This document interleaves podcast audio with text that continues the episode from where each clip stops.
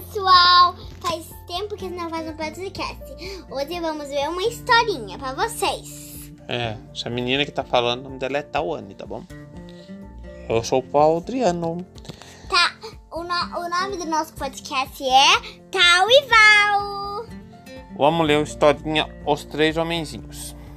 Tudo bem? Uhum. Uma viúva morava perto da floresta com sua filha enteada que era muito maltratada. Certa vez, no inverno, quando tudo estava coberto de neve, ela chamou a jovem, deu-lhe apenas um pedacinho de pão velho e disse: Vá até a floresta colher morangos. Chegando à floresta, ela viu uma casinha onde três homenzinhos espiavam pela janela. Ela os cumprimentou e eles convidaram para aquecer-se junto ao fogão. Tens algo para comer? perguntaram eles. Ela partiu seu pedacinho de pão, dando-lhe a metade. Depois de comer, eles pediram para que ela tirar a neve da porta. Enquanto eh, ela trabalhava, os, hom os homenzinhos conversavam entre si. Com o que iremos presenteá-la? Iremos presenteá-la com a beleza eterna. Eu farei com que caia da sua boca uma moeda de ouro sempre que disser algo gentil. Eu farei com que ela se case com um rei. Quando voltaram para casa, a moça contou tudo o que havia acontecido. No dia seguinte, a viúva enviou sua filha à floresta.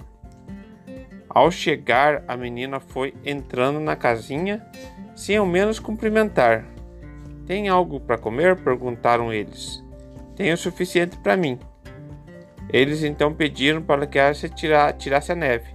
Ora, varram vocês mesmos, respondeu ela. Sendo assim, os homenzinhos decidiram não lhe dar nada. Zangada, ela foi embora.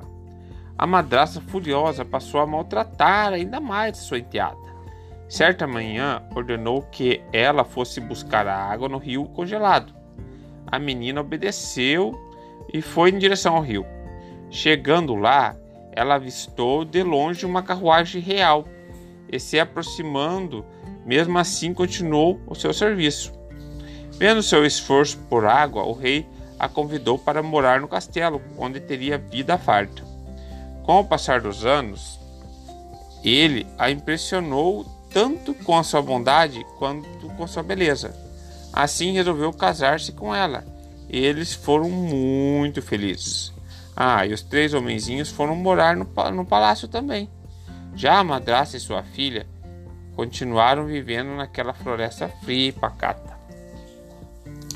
Tchau!